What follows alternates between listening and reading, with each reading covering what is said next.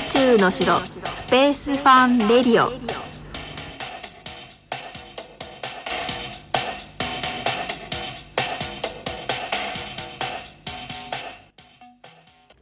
はい始まりました。宇宙の城スペースファンレディオです。今日は2021年2月9日火曜日肉の日ですね。うちのおじいちゃんの誕生日で。もう亡くなったんですけど覚えやすくてね。ついつい毎年思い出します、えー、皆様は週末は楽しく過ごされましたでしょうか？スペースエデュケーターの小笠原直子です。昨日の夜なんですがクラブハウスでイベント主催者デビューをさせていただきました。あの金曜日の配信でね、えーと、とイベントデビューしますというふうに言っていたんですが無事に終わることができましたまあ毎週ねこれから続いていくんですけど、まあ、初めの一歩ですよね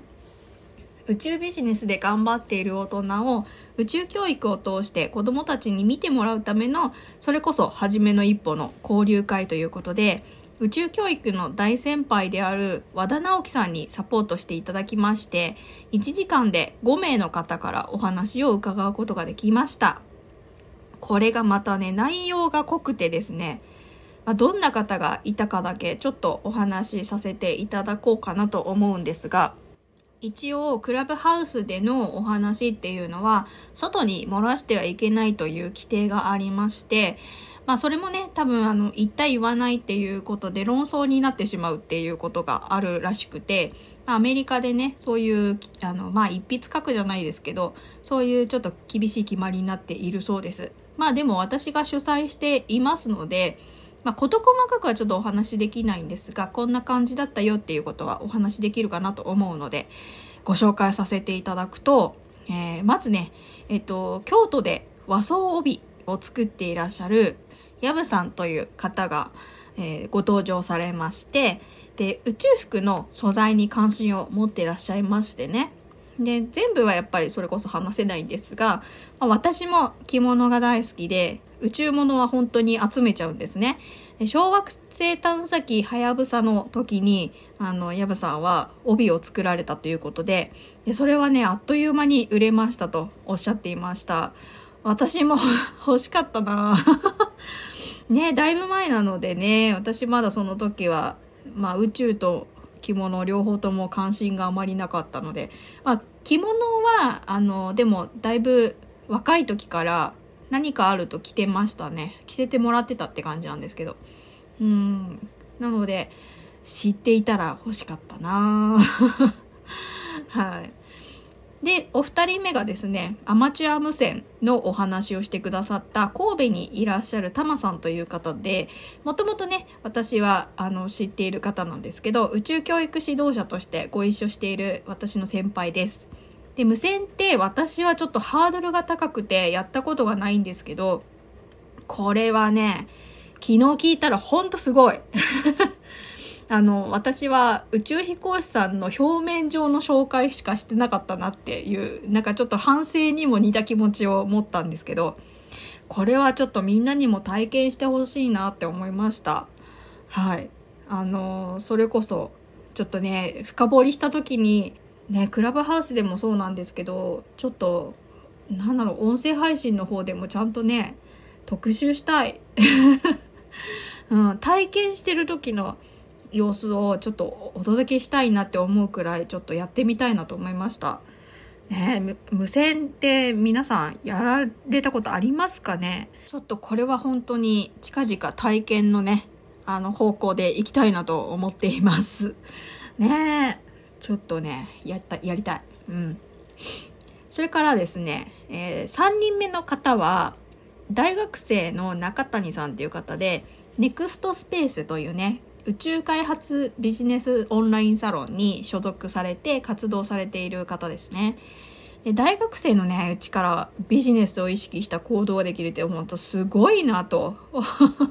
思いました私の学生時代にねまあオンラインサロン時代なかったんですけどうん今若者は本当にしっかりしてるなと感心して聞いておりました。えー、まあちょっとビジネスっていうところではそのねオンラインサロンの話は少しさせていただいてたんですけどうんでもこれからの人っていいですね。なんか まあ、ね、あの生きていくのも大変だと思います。あの私たちの頃より生きるのが大変な時代だとすごく思うんですけどやっぱりね便利な面はかなりプラスですよね。うん。ねいいな。頑張ってください。で4人目の方はですね石垣島のかえさんと下の名前がねかえさんとおっしゃる方で女性なんですけど2015年に JAXA 宇宙教育センターがやっている宇宙を教育に利用するためのワークショップといって教職員の方がですね NASA のジョンソンあのスペースセンターでプレゼンするというものがあるんですね。そういうあのまあイベントというか制度というかそういうのがあるんですけど、まあ、そこで最終まで選ばれて、えーと、NASA でプレゼンをされたという素晴らしい経験をお持ちの方でした。まあ、そのね内容があの宇宙万華鏡ということでまた詳しいお話を聞きたいなと思っています。すごいあの分かりやすいお話でさすが先生なんだなと思って聞いておりました。はい、で5人目は、えー、国際物流の企業にお勤めの松山さんという方で、まあ、あまり詳細はねやっぱりここではもう話せないんですけどもうねそれが残念なくらいここでもあの宇宙のね貴重な裏側というかお仕事を支える裏側について聞くことができました。もうね1回目でこれですからねクラブハウスすごいなと思ったんですけどあの本当に濃い内容で良かったです。また来週ね夜の8時からクラブハウスでやりますのでアカウント持ってらっしゃる方は私小笠原直子をフォローしていただければ通知がいくかと思います、えー、ご興味ある方はチェックしてみてください。登録名はひらがなで、えー、小笠原直子です。よろしくお願いします。えっ、ー、と宇宙教育のルームにも遊びに来てください。で他にもねちょっと、まあ、宇宙関連なんですけどお母さんたちの会みたいなのをやりたいなと思っていて、うん、あのもうすでにねメンバーがいるんですけど あとはね実行に移すのみという感じで、えーと、宇宙と子育てについて話すことができたらいいなと思っています。このチャンネルは子供が宇宙好きだけど私にはよくわからないというお母さんや昔宇宙や宇宙飛行士に興味や夢を持っていたお父さん。現在の宇宙開発を仕事にしてみたい学生さんや保護者の方に何か参考になる宇宙や宇宙教育の情報をお届けできればということで配信させていただいております。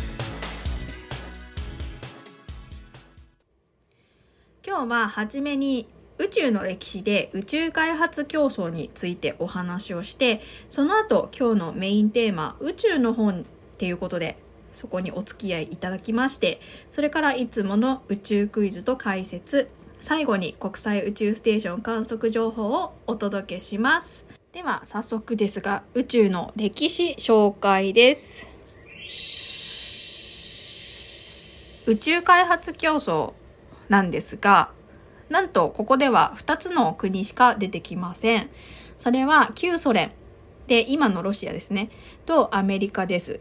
で宇宙をよく知っている方には有名なお話なんですが、まあ、細かく話すとね長くなっちゃうので今日はざっくりと出来事で追っていきます。また後日ね、様々な形で歴史を特集していければいいなと思っています。今日は流れが分かっていただければいいというコーナーとなっております。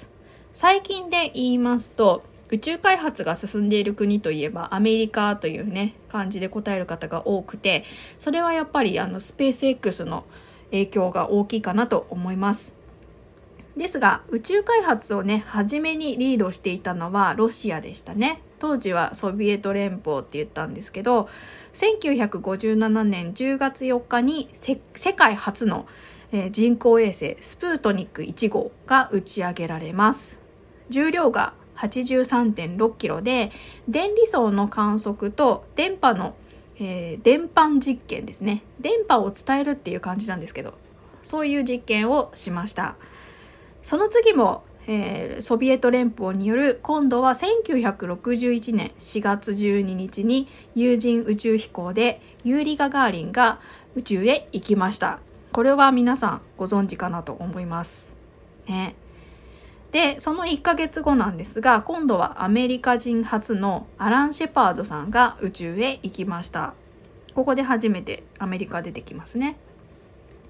2年経ちまして、1963年の、えー、6月、ソビエト連邦でワレンチナ・テレシコワさんが、えー、女性初の宇宙飛行をしました。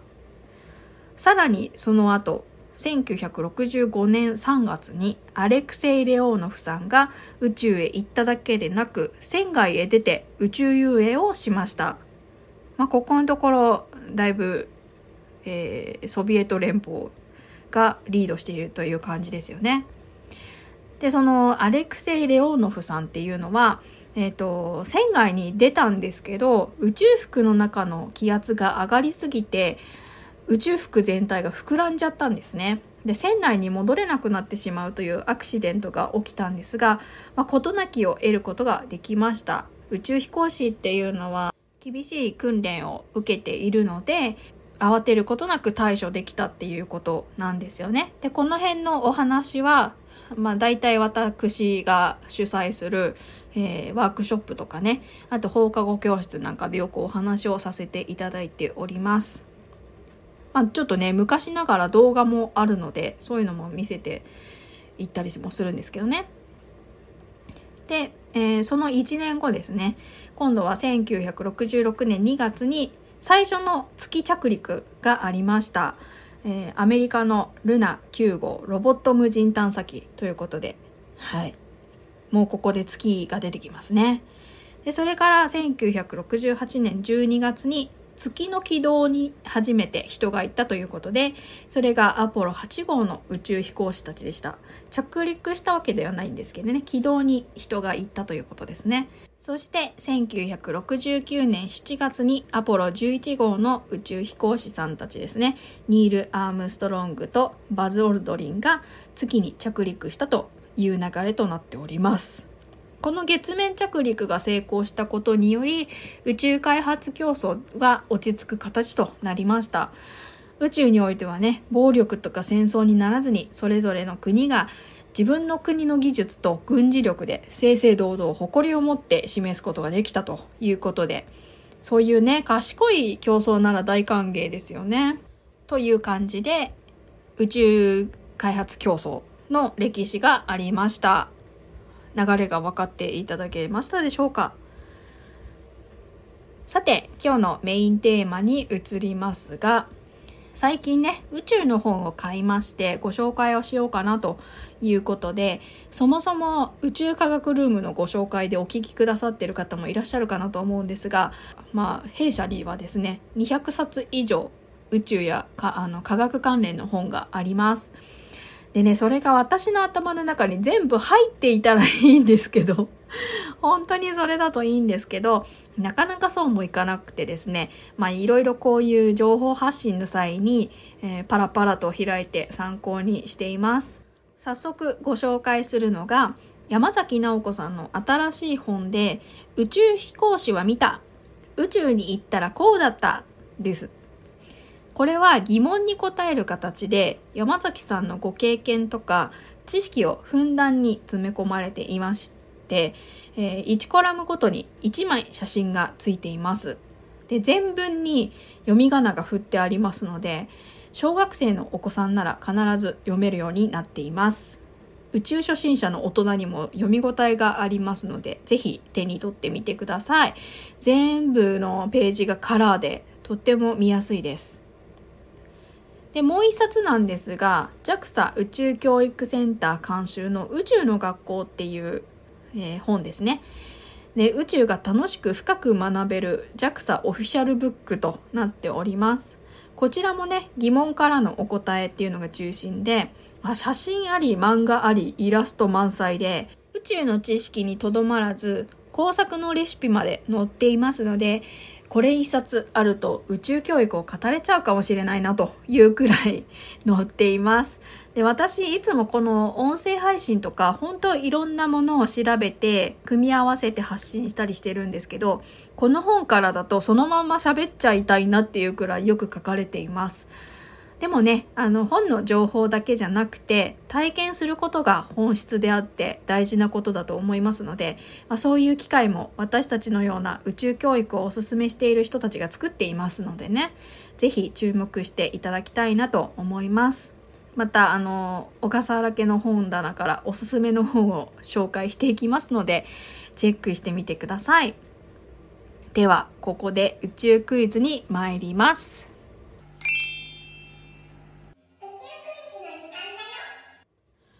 今日はどうなるでしょうシリーズです。はい。初めて出します。はい。では、いきますね。宇宙でブランコするとどうなりますか？がクイズです。さあ、わかりますでしょうか？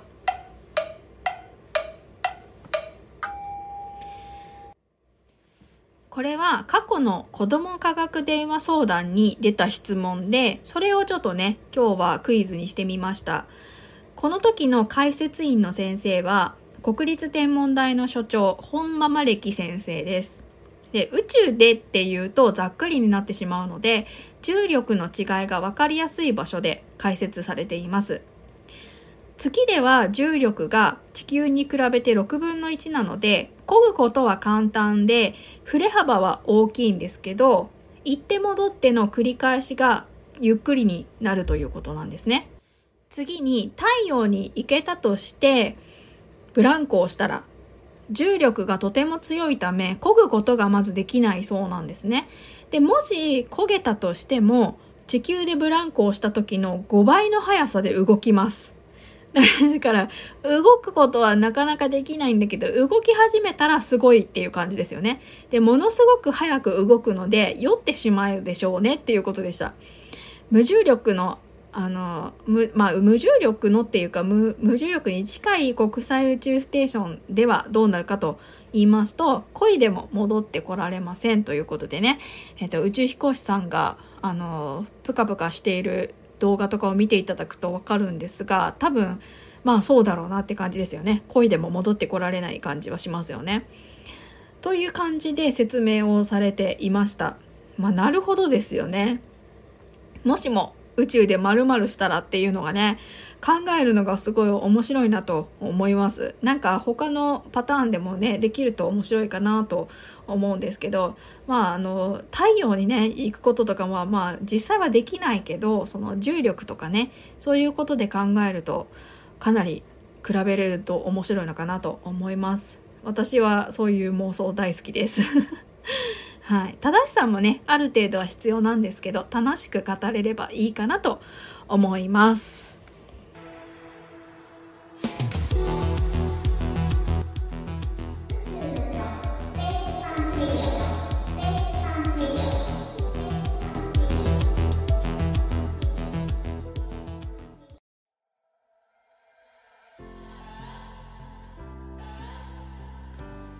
宙の城スペースファンレディオをお聞きの皆さんへお知らせ続報です。日本宇宙少年団東松山分団が宇宙の自習室として開催している東松山宇宙科学ルームの開催が緊急事態宣言が3月7日まで延長となったため開催を自粛いたします。代わりにオンラインでの宇宙工作ラボを開催します。ラボの内容などに関しましては説明欄をご覧いただきお申し込みいただけますと幸いです。宇宙科学ルームでは宇宙に関する書籍や絵本を毎回ランダムに50冊程度ご用意している図書コーナー。隕石や化石宇宙食など宇宙に関する展示から顕微鏡体験や科学遊びができるミニ科学館。いろんな種類のボードゲームやカルタなどカードゲームの館内貸し出し。宇宙服のレプリカを試着できたり小さいお子さんも遊べる宇宙のおもちゃもあります。3月7日に解除されましたら3月20日にリアル開催いたしますので今後のお知らせをチェックしてください。開催の際は少人数予約制消毒マスク完備しておりますがご予約の皆様にも感染防止のご協力をお願いいたします。東松山市民以外の方ももちろんご利用いただけますので自由に外出できるようになりましたらご予約をお待ちしております。東松山宇宙科学ルームの詳細については日本宇宙少年団東松山分団か東松山宇宙科学ルームで検索してください。皆様にお会いできる日を楽しみにしております。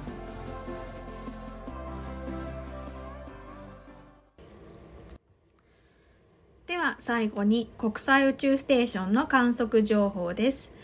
しばらくの間観測の条件がいい日がなさそうですね。2月17日まで観測できないようです。また近くなりましたら詳しくお届けします。明日またその国際宇宙ステーションが見える条件とかもねお話しできればと思います。はい、それでは今回の配信はここまでとなります。何かご質問やメッセージがありましたらお気軽にレターを送ってください。次の配信でお耳にかかりましょう。ご清聴ありがとうございました。バイバイ